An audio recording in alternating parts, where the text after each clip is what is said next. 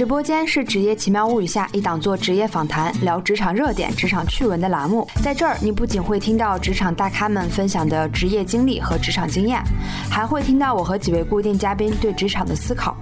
欢迎大家在喜马拉雅、小宇宙或随音上搜索“职业奇妙物语”，关注我们，并在每期节目下方给我们留言，加入职场打工人的讨论。你也可以添加微信小写的 V E N A Q U 幺零零四，备注电台入群，入职我们的听友群哦。这期节目呢是一期在线上的直播访谈，所以大家也可能会听到来自听众的发言互动。因为节目非现场录制，音效的话我们已经做了最大化的调整。那相信毕业于哥伦比亚大学，并且有五年的创业经历，同时还是非常知名的职场类 UP 主的超级简历 APP 的创始人 David 老师，今晚一定会给我们带来不一样的职场干货分享。那我们接下来就请 David 老师上麦跟我们打个招呼吧。Hello，大家晚上好，啊，非常高兴这个今天有机会啊跟大家做一场音频的直播，然后也欢迎大家。啊，随时上麦提问去交流互动，欢迎 David 老师啊！我相信今天很多的小伙伴跟我一样哈，都已经是 David 老师的粉丝了，看过 David 老师之前的视频了。那因为最近刚好也算是秋招季嘛，所以我们今晚请 David 老师可以围绕秋招，给咱们的同学们分享一些求职啊、面试啊以及简历的经验。那一般大厂的秋招时间是大概从什么时候开始的呢？会持续多长时间呢？呃，秋招呢，这个传统。意义上，我们都认为它是秋天开始的一个招聘的一个 一个时间，但是现在其实秋秋招每一年都在不断的往前提啊，就是因为呃这个竞争啊，或者可以理解为一定程度上的内卷，越优质的公司和岗位越能够呃较早的去开始他们的招聘的时间线。然后能够更早的这个挖掘和锁定啊这些公司大厂想要的候选人，所以秋招呢，其实每年现在的时间呃越来越早，通常的话六七月份其实就开始了提前批，也就是那现在八月份嘛，甚至有一些已经开始发 offer 了，但是这种就是技术岗会比较多啊，因为我们都知道这个像现在技术型人才是整个呃人力市场上最稀缺的嘛，那所以这部分人群他可能会更提前一些，但是常规上的话，到了八九月份。是真正的一个高峰期啊，就秋秋招开的最多的岗位、最密集的一个面试啊，都是在八到十月份这样的一个周期去展开的。啊，所以这个时候是所有想要去秋招的小伙伴千万不能错过的一个时间节点。嗯，好的。就像刚才 David 老师分享的哈，虽然叫秋招，它的这个旺季是八到十月份，但其实有的公司在六七月份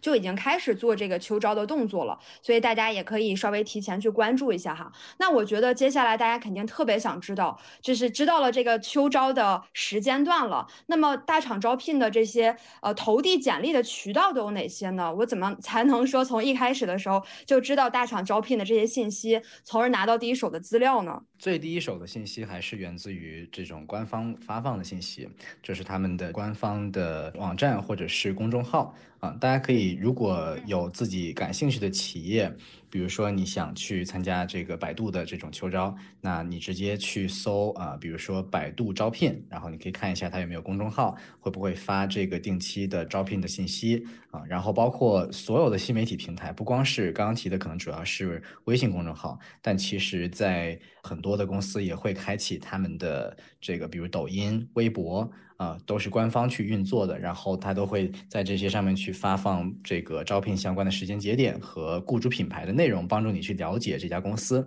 啊，所以去呃比较早的开始关注这些账号，对大家是比较有帮助的，这是一类。然后另外一类呢，就是有很多的从业人员，就是比如说做招聘的，像超级简历，像我们啊，或者是像一些做职业教育的类似的公司和平台，都会对于呃这个大厂的招聘做一些梳理，然后会统计出来啊这些招聘的渠道、它的时间节点，然后它的一些总结型的内容吧，然后会把它发到比如说呃这种知乎的文章或者是公众号文章，然后大家也可以去。关注一些这样类型的账号啊，然后他们也会有社群，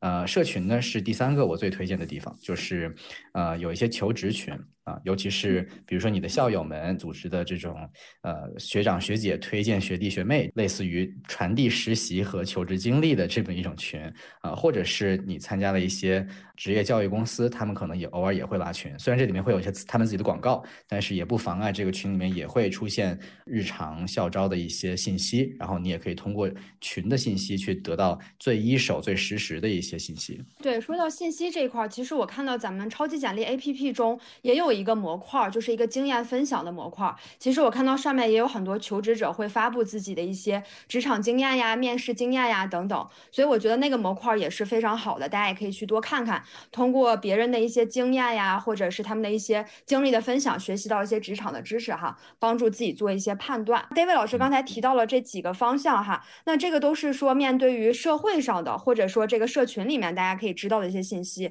我还听说过一个哈，可能这是算是。一点点捷径就是内推，这个内推这块儿有什么可以跟大家分享的吗？内推其实，嗯，这些年下来，它的含义逐渐有一些改变啊。最早我们想内推的话，都是有一个，嗯，在这家公司工作的人，然后他呢，这个。把我的简历直接递给 HR 啊，或者是递给用人部门，然后相当于是走了一个快速通道。这这有的时候这岗位可能还没有在网上其他地方发布，都没有人知道他这个公司在招这个岗位。但是因为我认识这公司的人，他就可以率先的把我就是推荐去了。如果我还比较合适，可能直接就入职了。呃，这是我们传统意义上理解的内推。但是在这些年下来呢，呃，在大约五六年前开始出现了内推码。对吧？大家也都应该听过。那内推码呢？它其实是为了方便企业去管理它的一个呃简历库。啊，就是每一家这种大大厂都会有自己的一个简历库，然后呢，这个里边的话，就是这个推荐进来的简历会有一个更优先被看到，以及我能知道这个候选人是被公司哪个员工推过来的，给可以给这个员工一定的奖励，相当于是帮助公司来呃追溯这份简历的来源和如何和鼓励公司的员工去推荐更多的人呃这个到公司的简历库里边来。嗯，所以内推码逐渐就流行了起来，到到就是说，所有的大厂都会呃，这个有自己的一个内推系统，发放内推码给员工去分发。所以我们可能在各种各样的渠道都会看到呃内推码，你可以在在小红书、在抖音、在这个知乎、B 站，在很多地方都能看到某某大厂的内推码。然后这些内推码的价值还是有的，就是你通过内推码呢，首先能够较早的去投递。更优先的被看到简历，更优先的被邀约面试，时间节点上可能早到早个半个月到一个月的时间。但是你的筛选的条件就是，如果你是一个本来就胜任这一份工作的候选人，啊，有没有内推码，其实可能并没有特别大的影响。你无论如何都是能拿到 offer，只是针对说，第一呢，就是你想早一点拿 offer，对吧？你就是早一点安心啊，这种。这个有一个内推渠道，可能对你来说更有效。然后第二呢，就是你可能距离拿 offer 刚刚够，就这 offer 不一定能拿得到啊。但是呢，你如果你表现好一点，发挥好一点，你就有。如果你那天发挥不太好，可能就没有 offer。呃，对于这种候选人，可能就是内推码的这个。的价值会更大一些，它能够给你一点点的一个加成。好呀，那 David 老师，这个内推码的话，只能说我认识这个公司的 HR 或者认识这公司的其他同事，看到他们发我才能有吗？那假如说我完全不认识这个公司的任何人，但是我就特别想进这个公司，还有没有什么其他的渠道能获得这种内推码呢？就是我刚刚提的几个渠道，其实都会有，就是比如说你在你关注他的官方微信号。呃，关注一些求职机构，他们也会发这个内推码，在一些求职群里面，大家也会分发这个内推码。包括刚刚您有提到超级简历的社区啊，有的时候我们也会去分发一些这个内推码，所以这都是可以拿到内推码的一些呃途径。对，但是内推码和我们传统意义上理解的内推，就是它仅仅只是一个相当于把你放到一个内推渠道，让你有一个更快速的面试流程。啊，然后，但真正说，呃，你用了内推码之后，其实你还是可以再去找公司内部，你是否认识一个学长学姐，能不能真的帮你去系统里面去看你的这个整个招聘面试流程在哪个环节啊？是不是已经给别人发了 offer？你只是在 wait list？那拿到了这个内推的机会之后了，肯定是要开始准备简历了哈。说到简历，David 老师肯定超级专业，所以我们今天晚上呢，也想请 David 老师来跟我们分享分享简历相关的一些经验。我先问一个比较笼统的问题哈，就是什么样的简历更容易被 HR 看到？首先，在校招这个场景下呢，就是呃，基本上大家主要筛选的呃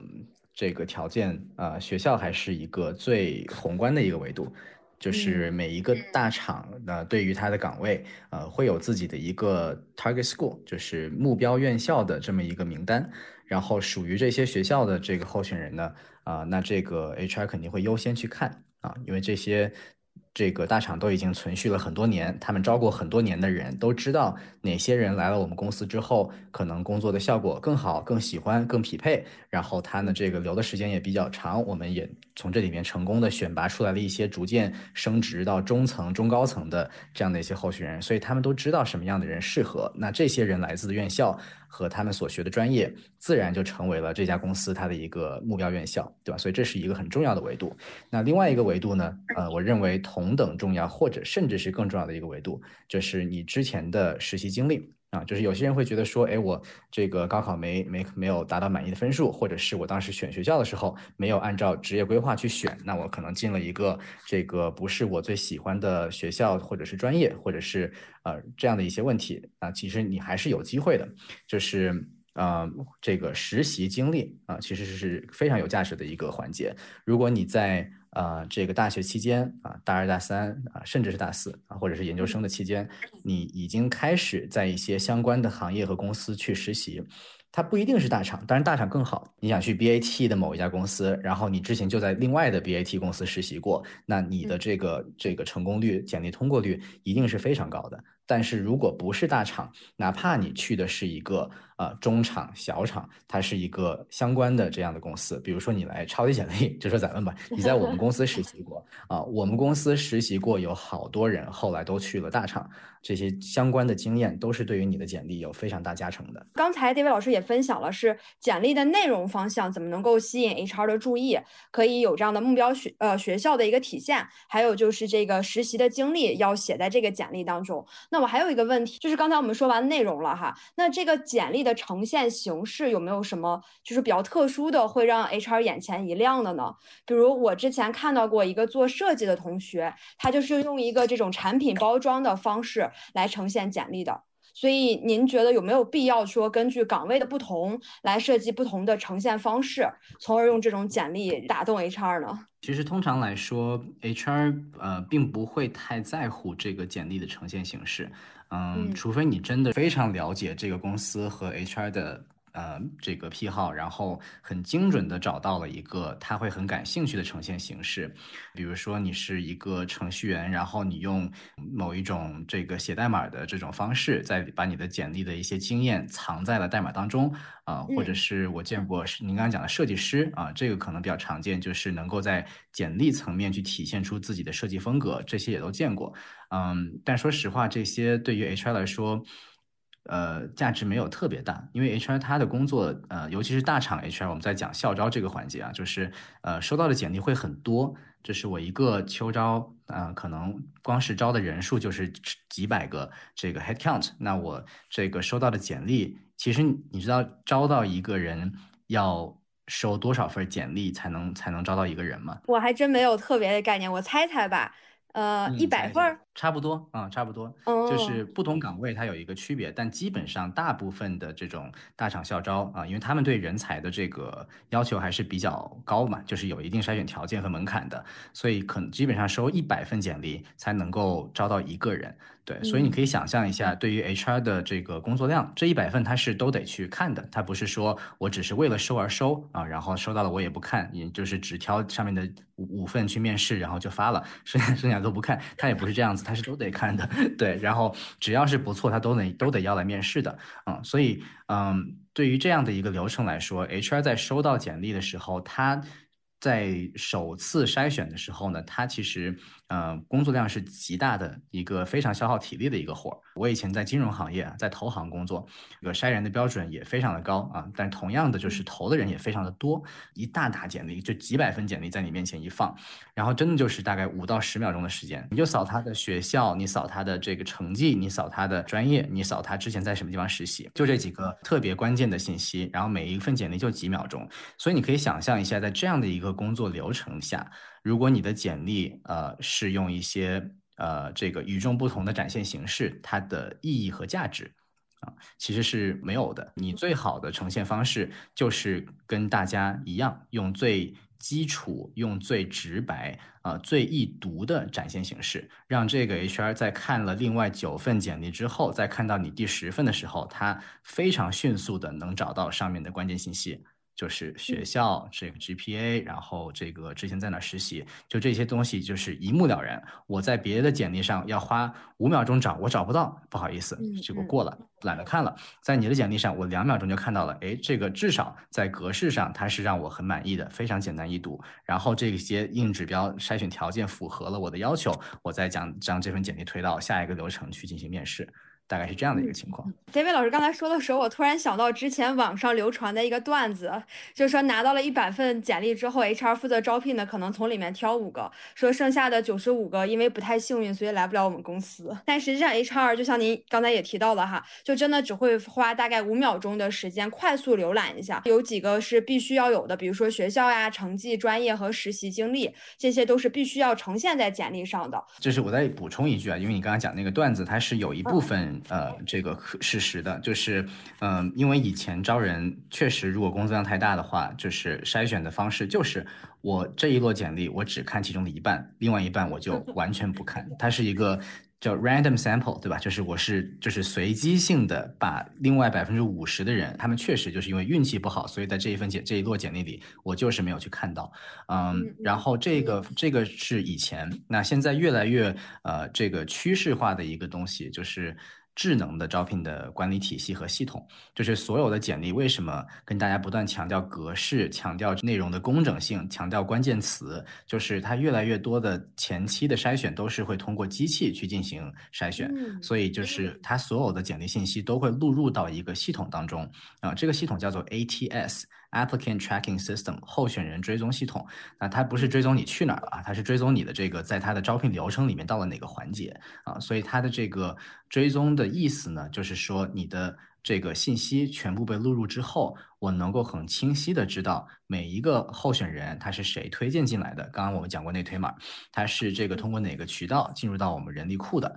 然后他是否有这个被筛选进行面试。当我们筛选的时候，我们是在全库筛选，就是不存在。漏网的这个简历不不存在，就是说运气不好我就不看啊，它只要被录入到系统里面，我们就一定是在考虑这个候选人的一个一个范围啊，所以这个更加科学和数据化的招聘，所有人都其实进入到了一个更更公平的一个系统里面，这也是我们在做的一件事情啊。超级简历其实很核心的一种功能就是，呃，你在超级简历写的简历的数据它是格式化的，就是你写的姓名就是姓名，这个公司名就是公司名，而不是你发一个 Word 发。发个 PDF，它需要重新再被这个公司的招聘的系统要重新再读取一次啊，它可能有些信息会读错，因为对于机器来说，这些文本就是一串乱码嘛，所以它需要自己再去识别它们。嗯，所以我们跟这个企业的合作啊，这样的一种更智能化的方式去进行招聘。那有没有什么写简历的时候我们一定要避免的坑呢？就是大家，我就讲几个比较常见的学生简历的呃小毛病吧，只针对校招啊，只针对学生人群的一些小的建议。嗯，我觉得学生简历呢，呃，有两个极端情况，一种人呢，就是大学几年什么都不干，没有实习，没有社会实践，然后也没有做什么项目，就是基本上经历非常的少。然后这个情况呢，是你需要尽快的去给自己。增加一些一些经历啊，就是今天如果在听这场活动的小伙伴有这样的呃候选人的话呢，你需要做的就是在今天结束之后立刻去找一份实习。你投百度，你投超级简历，大厂小厂对吧？然后呢，如果你拿不到，你就去找身边的朋友，那你就找这个父母，你找这个亲戚朋友啊，叔叔阿姨去给你去找实习啊。就是你需要在简历上以最快的速度、最短的时间去开始积累一些经验。这些经验不一定非得跟你的求职规划、职业路径、未来发展。多么的相关，你只需要开始接触社会，你的简历不能是空白啊，这就是一个学生简历我们经常碰到的一类人。然后另外一类人呢是另一个极端啊，这个小伙伴可能在学生时代知道自己以后想要去一个竞争很激烈的行业，想要去拼搏，想要去拿很好的 offer，赚很多的钱啊，就是这个有一个好的未来。这样的候选人很容易就是在学校里有很多的奖项，然后参加很多的社团。然后也有很多份实习，那这个简历就变成说上面的内容非常多啊，非常的冗余，五个社团，每个社团写几行字儿啊，就是很轻易的一个简历就写满了，然后荣誉奖项就是二三十个奖全给列出来。这个极端呢，其实是需要去做减法的。一页纸写不下简历的时候，你就需要开始做一些。减法，你就需要把那些跟你现在投的这个岗位相关的，你都留下，讲一个自己的职业路径的故事。我为什么要进这家公司？我为什么要做这个行业？我想成为一个什么样的职业人啊？这样的一条路径。但是不相关的事情，你想进大厂做产品经理，那你之前在学校做的非盈你机构做过家教，这些东西就是你可能就不会写在简历上啊，或者是你做的一些呃很久以前的社会实践，比如说你已经研二了，但是你在本科大一做的一些社会实践啊，或者是当时做的一些社团。就可以从简历上去剔除了啊，就是你只需要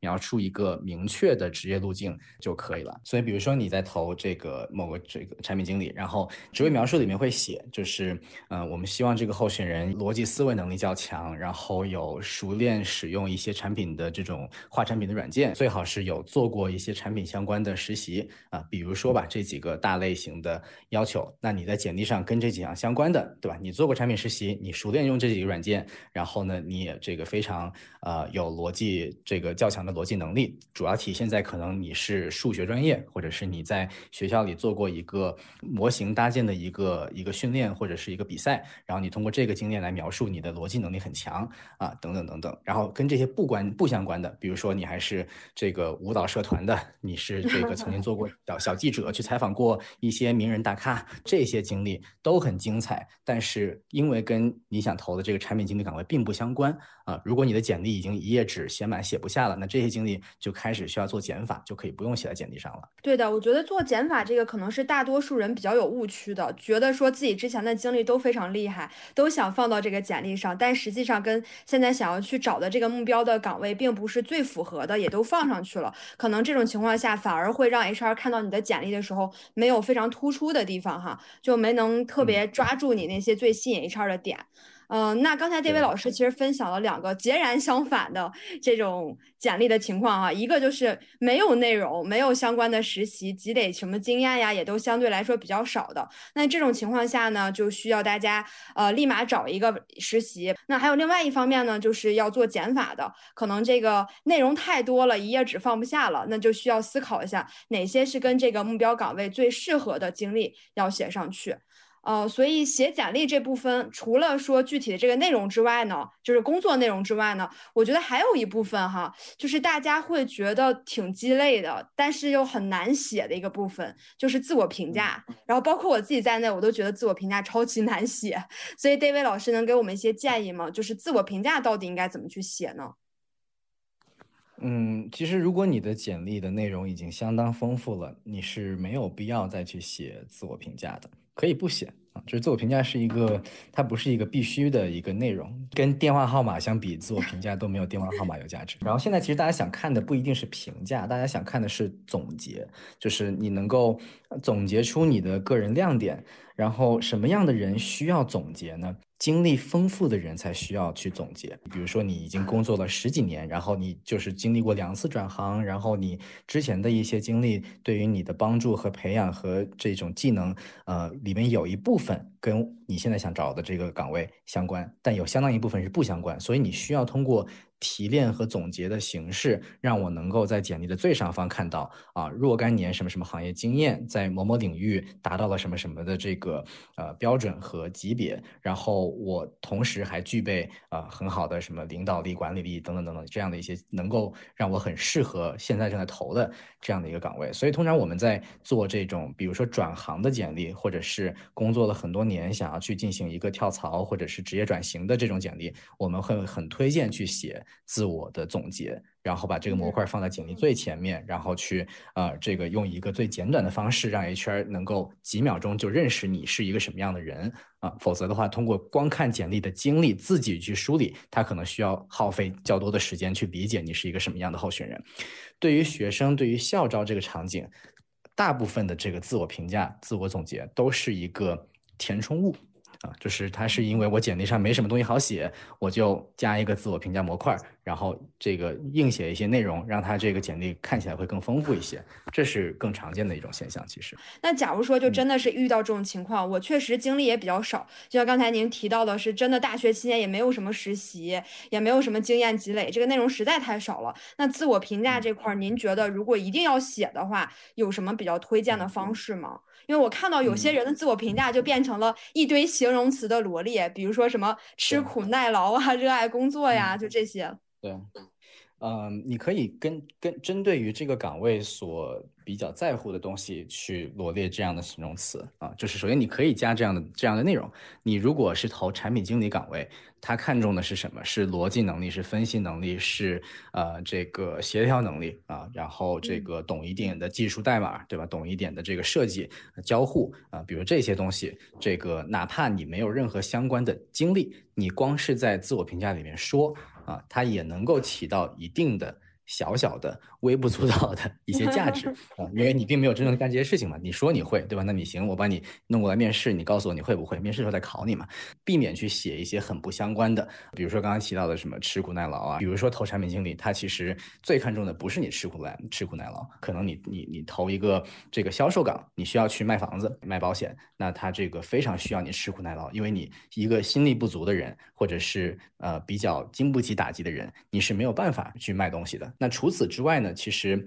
呃，在简历上这个自我评价的这个模块还可以写的一些内容呢，就是也是总结你自己的一些呃情况，就是比如说你找的是实习，然后你可以在自我评价里面去写我能够每周来实习几天，实习多少次，多长时间啊，持续几个月。啊，就是这样的一些这个内容，对于对方来说也是有一定价值的，能够知道，虽然你在求职信里面也可以写，你在电话上也可以说，但是如果写在简历上，可以更方便对方在。初步筛选的环节就能够在简历上持续看到这样的信息。哎，David 老师刚好提到了求职信哈，那求职信现在这个环境下，因为我不知道现在哈，我可能 算是暴露年龄一下，比较老了，我工作已经五六年了哈，我那个时候还比较流行说大家可以写一个求职信，我不知道现在这个情况，这个求职信还是特别流行吗？是说我要去呃投这个简历之前，一定要先写一份这个求职信过去吗？求职信我觉得可能应该是。越来越不流行了吧？就因为刚刚讲到的这种，呃，更加智能、更加数据化的一些招聘流程的这个出现，嗯，求职信它的不可替代性正在。缩小，然后还出现了笔试啊，笔试是越来越越来越流行，越来越常见。然后面试变得越来越智能，面试会有一些呃自动化的面试的产品，能够识别我的这个面部表情，我的这个用词啊，然后能够把这样的内容去进行一个初步筛选。这些数据的维度其实比求职信上的这内容要有意思的、有价值的多啊，因为说白了，求职信上能够出现的内容都是简历上已经有的。对吧？他只是说把我的简历的这种呃段落的描述变成一个求职信的这种白话一点的，能够听起来是一个呃连贯性故事的这么一种形式去展现，嗯，然后所以这种展现形式它的必要性其实是越来越低了啊，所以目前基本上不太推荐说单独写一个文档，说这是专门的求职信，我写个几百大几百字，专门把这个求职信附在里面，呃，目前可能更多的是你在呃。都不是投官网，都不是投校招。咱们说的是，就是那种你平时日常找个找实习，或者是你通过朋友介绍有一个这个机会给你去投一份简历到一个邮箱里面。这个时候你可能写一段话啊，就是你是介绍自己，你的优势是什么，你为什么对这个岗位感兴趣，你为什么适合这个岗位啊？然后这个感谢对方考虑你这样的机会啊，大概就是这么一短一短。一两百字的一个内容就可以了。嗯嗯嗯，对的。所以刚才你也说到了，未来可能大的趋势还是会越来越，我们有这个 ATS 系统去判断这个简历的内容，抓取简历的一些关键信息哈。可能求职信 HR 真的是越来越没有时间去看了。我们刚才简历这部分分享的差不多了哈，简历准备好以后呢，接下来肯定就是要准备面试了。那面试这个呢，其实是一个非常大的话题，它会涉及到很多方方面面的细节。那我们也是先从底层逻辑的部分，请 David 老师给我们分享一下，大厂最看重候选人的有哪些方面的能力呢？我们还是说，主要是校招这个环节，不同岗位他看重的东西肯定不太一样。我不知道今天有多少是这种偏偏技术型的岗位，然后大家面技术的话，一定有一个笔试。的环节，呃，然后不是说那种像其他的这这些可能都大家都会做一个性格测试，对吧？都会去判断你的一个呃这种性格这种软性上的东西。但是技术的话，它是有硬性的这个技术的一些标准的，所以它会有一个更严苛的一个笔试的环节。嗯。然后你如果能通过笔试，再才是去衡量你的呃这种性格啊是否合适这家公司，然后你的呃这个个人发展的这种这种规划啊是否长期的在能适合在这个公司发展。有一点我觉得很值得去提的，就是说，虽然所有人无论是求职者还是公司 HR，我们都知道现在年轻人找工作呢这个。换工作的频率会越来越频繁啊，这是我第一份工作不一定会待很久啊，然后我的我每份工作都不一定会待很久，然后我们也经常会看到候选人的简历，他的工作的跳槽频次会比上一代人都会会会更频繁，就是以前可能一份工作干两三年再走，那现在我们可能看到一个刚毕业一两年的人就已经换过三份工作、四份工作，这都越来越常见，所以大家是明白这一件事情的，但是，嗯。你在面试过程当中，你在每一个找工作的环节里，当你去聊到自己的未来发展、你的职业规划的时候，你不能够去没有想清楚，对吧？你不能够表达出来，就是说你对于自己职业规划不清晰，你不知道，你只是来试试，啊，这个还是会让公司会，它是一个 red flag，它是一个不能够被接受的一种思维逻辑和方式，因为你。如果没有想清楚的话，你来公司其实是浪费大家的时间，对吧？就是你既浪费了我的时间，我培养，因为初级的人来到公司，他是成本消耗，就是我是需要花时间和精力去培养你，你才能够发挥价值的。对，高级的人来到公司，他是一上来就能够去创造业绩的。所以我为什么作为公司需要花时间精力去培养你，让你在想清楚这个事情之后，发现并不适合，我要走。嗯，所以这个公司呢是无法接受一个候选人这个抱着一个试试的心态啊去去去面试，所以在职业规划上一定得想清楚再去再去面啊，就是这份工就是你这份实习或者是工作为什么对于你的长期规划来说是你里面非常重要和合理的部分，然后你长期。呃，是为什么打算在这个行业里面做？这个行业吸引你的地方是什么啊？我觉得这些是需要想的非常清楚的。然后你想的越清楚，其实对于你自己就是越好的一件事情。呃，第二个呢，就是应届生招聘进大厂这个环节，很重要的一点就是说，你还是得多条线路呃去面试，就是你的选择不能够太太局限。就是有一些小伙伴可能觉得，哎，我就想去。某某公司，我就只投他，别的公司我不感兴趣啊，就是，呃，这个想法就是极其的幼稚啊。然后你万一进不去的话，你这个就浪费了呃很重要的一个秋招的时间，因为这个时间过了，它不会它不会出现第二次。应届生招聘，呃，它真的在你的职业生涯里面只会发生一次，对吧？除非你就是说，是本科来一次，然后你放弃回去读研，你研读研毕业时候再来一次。通常大家在应届生招聘的时候都会投几十家公司。啊，然后可能面试就面上十家公司啊，这是一个非常保险的状态。当你能够在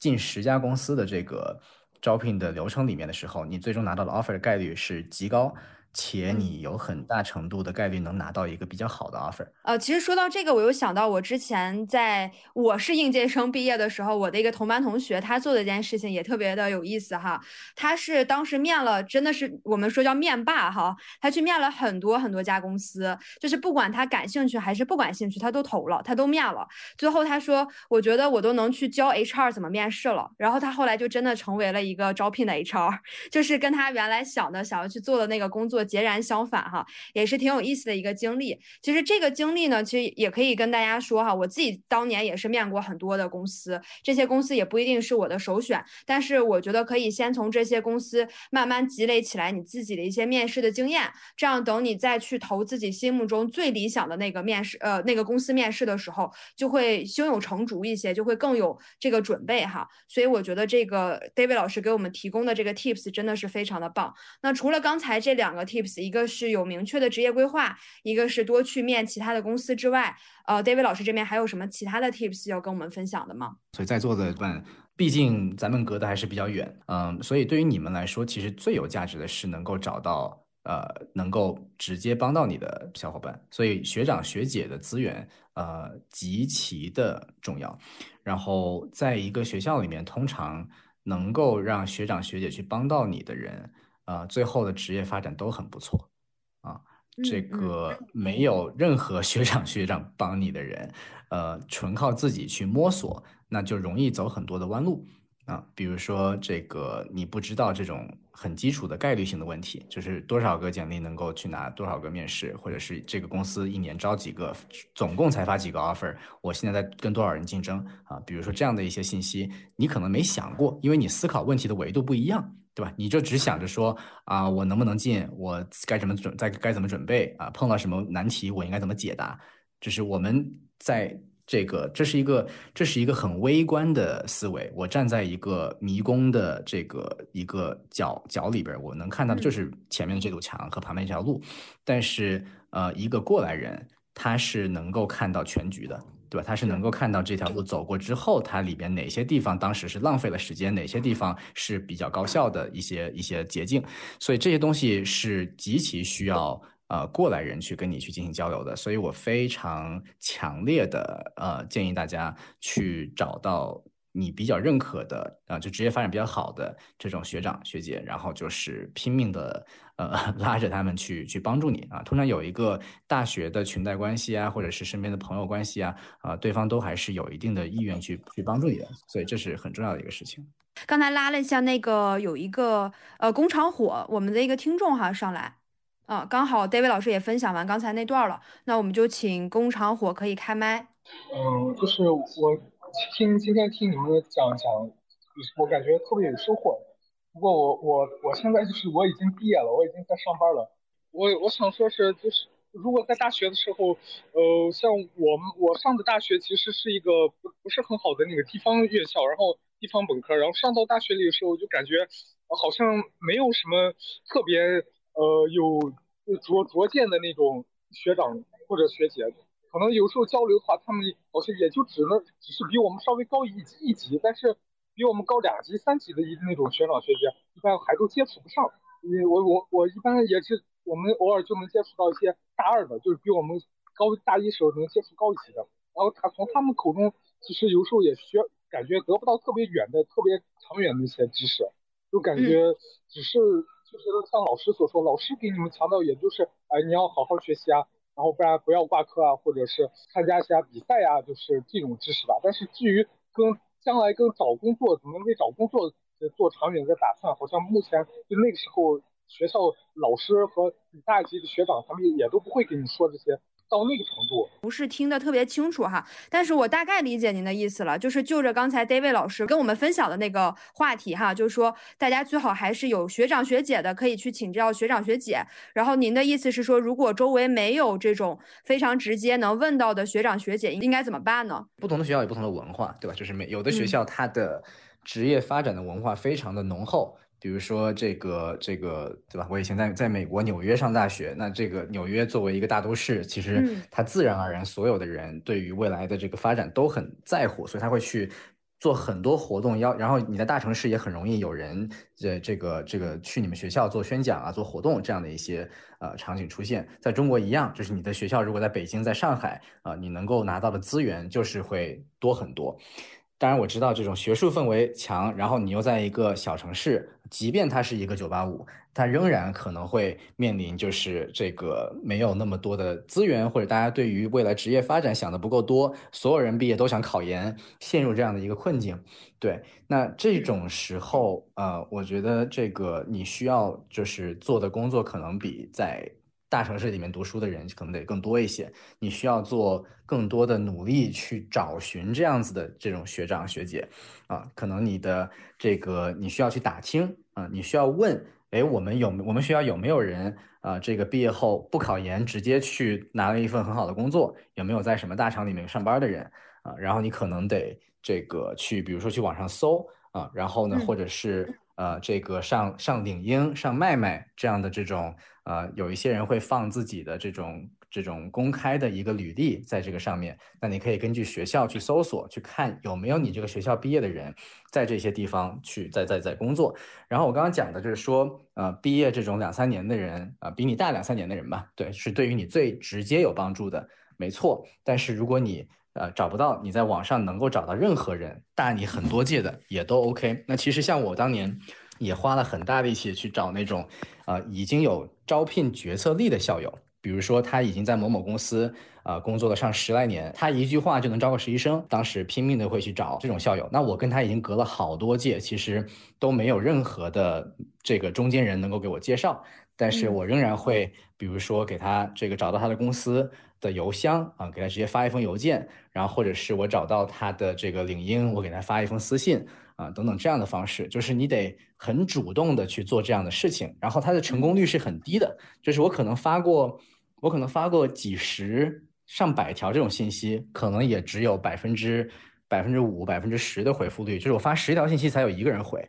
啊，就是它是很正常的，对，所以就是一个呃漫长的需要去不断耕耘的过程，不是说你今天做这个事情，明天就有人帮你了，对吧？它是一个你你今天开始做，然后你不断做，你在未来的一到两年里边，未来的若干年里边，逐渐的出现一些能够帮到你的人。对的，你看刚才 David 老师提到了一个关键词，叫做主动。其实，而且这位老师刚才说的这些学长学姐，不见得非得是你本校的学长学姐，也可以是说你上网上去找呀，其他学校的已经在职场里有一些经验的，可以跟他们去交流哈。但是所有的这一切，其实就。建立在说你有这个主动性，你要先去找人家，然后而且 David 老师也提到了，这个可能是一个长期的、长远的一个行为，不见得说你一开始去找去沟通就能有立竿见影的一个效果哈，还是需要我们慢慢的去积累，去跟其他人去进行一个沟通。那其实还有一个方式哈，David 老师自己没有讲，但是我刚才其实也提到了哈，呃，我不知道刚才工厂火在不在哈，就是咱们超级简历 APP 中，它会有一个经验的板块。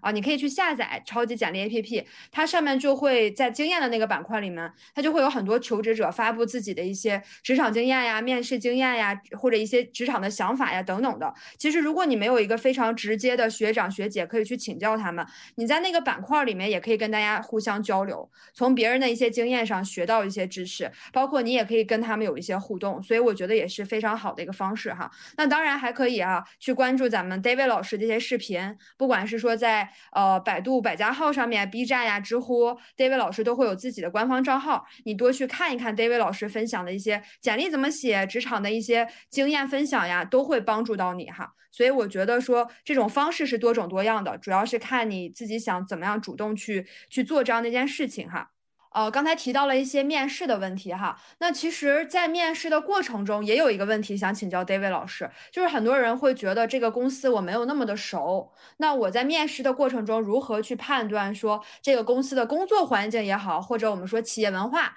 是跟自己想要的是匹配的，这个有没有什么技巧可以分享的？嗯，如果它是一个大公司的话，其实这些都还是会蛮成熟的。无论你去网上找别人写过的帖子，你去脉脉上看他的那种直言的这个区域，大家对于这家公司的吐槽和评价，当然吐槽都是有的啊，就是不要因为有一个人吐槽这个公司，你就认为这公司就就不行啊，就是 要理解这个，任何你的员工数量到达一定。数量之后，呃，就是一定就会出现劳务纠纷，一定会出现有人去去去骂你。就是一个餐厅，你的这个客户足够多了，来吃的人足够多了，一定有人会给你写差评啊，是一个道理啊。所以对于这种很成熟的公司，你可以去多呃这个观察他现有的员工对于这家公司怎么去评价的啊，因为网上就会有这样的信息啊。呃，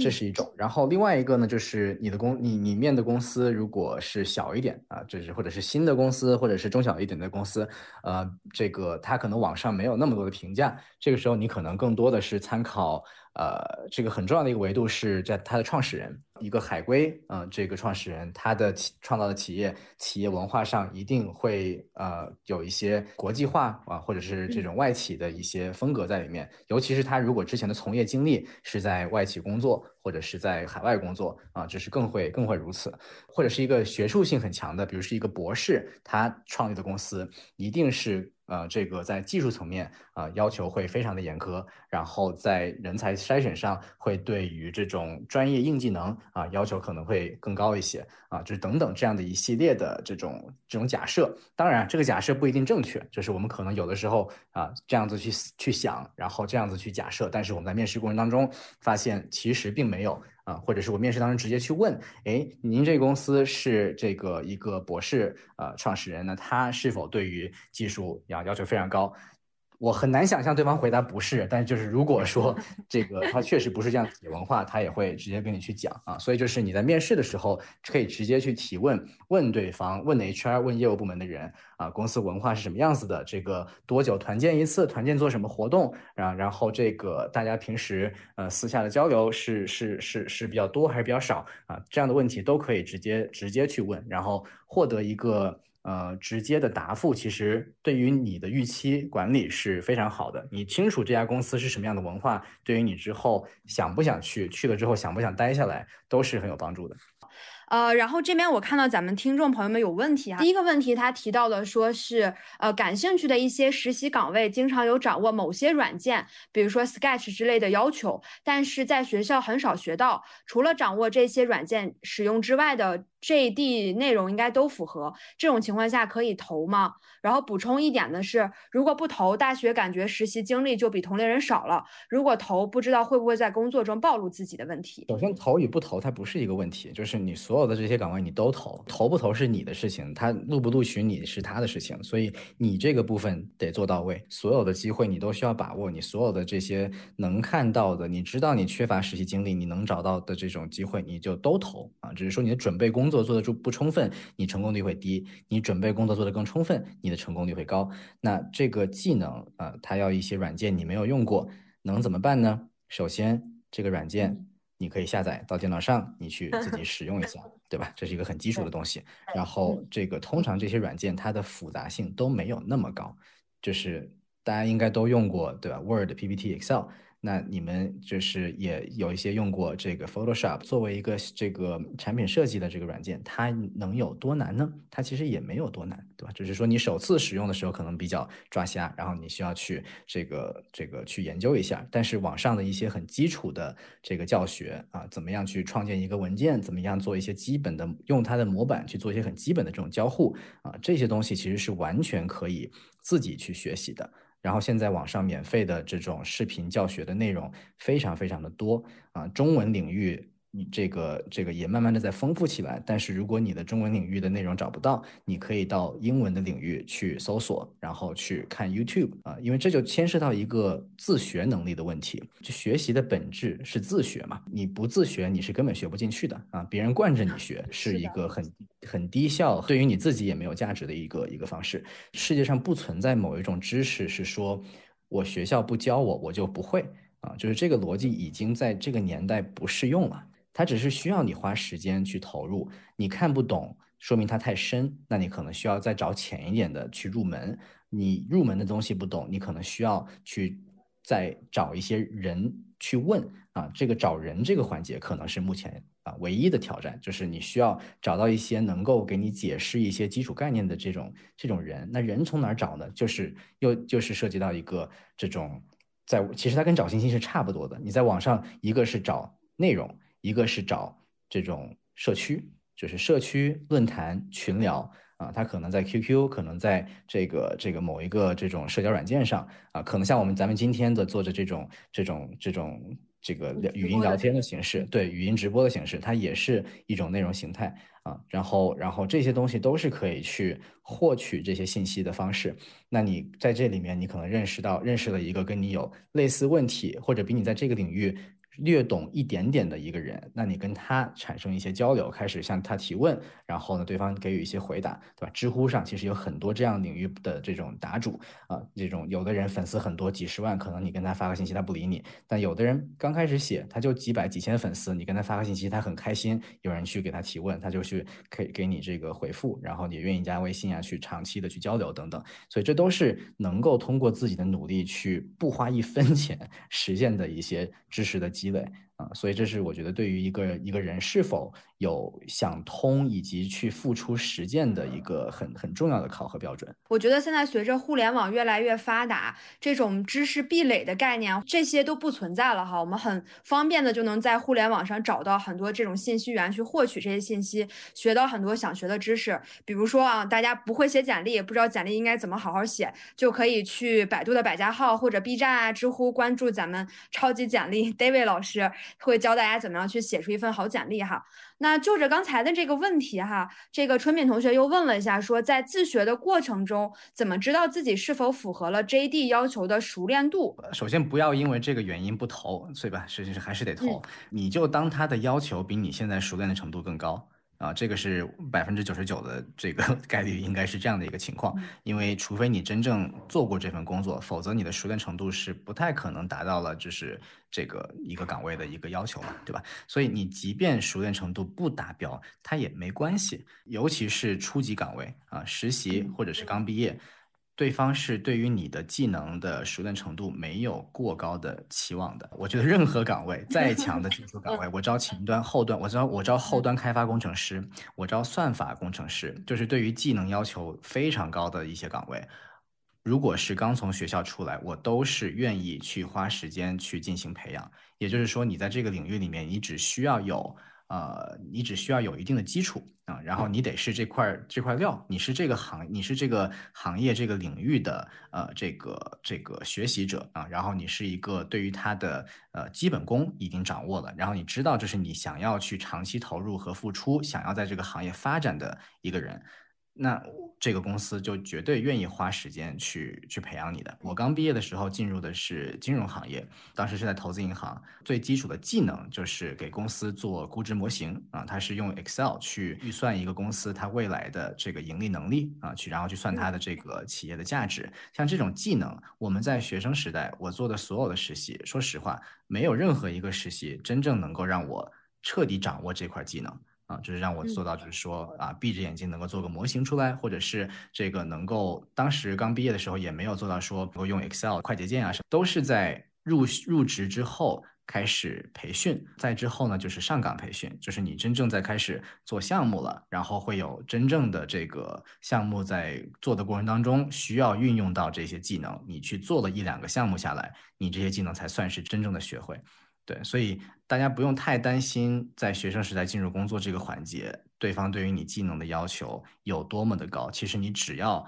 满足一个。啊，你有基本功，然后你愿意去学习，然后是一个呃，这个表现出对行业有深厚的兴趣啊，其实就足够了。刚才 David 老师在分享的时候，我也想到我自己的一段经历哈，也可以分享给咱们的这个听众朋友们。我大学学的专业是英文，但是我现在在面，我现在在一家外企工作，在面这个外企的时候，他在 JD 上有一个非常明确的要求，就是英语水平要达到流利，而且不仅仅是写，是听说也都需要流利的程度。但是我。我之前的工作一般写的英文会比较多，就不太会用到口语。但是我当时又特别想去这个公司，所以我真的是魔鬼似的集中找了一个外教，在我面试之前用了一个礼拜的时间去加强我的口语的一个锻炼和训练。所以当时去面试的时候也非常幸运的就通过了。通过了之后呢，这个公司要求我是要用英文去给一些呃。global 的一些学生去上课的，所以我也是说一边知道自己英文水平没没有那么好，但是在上课之前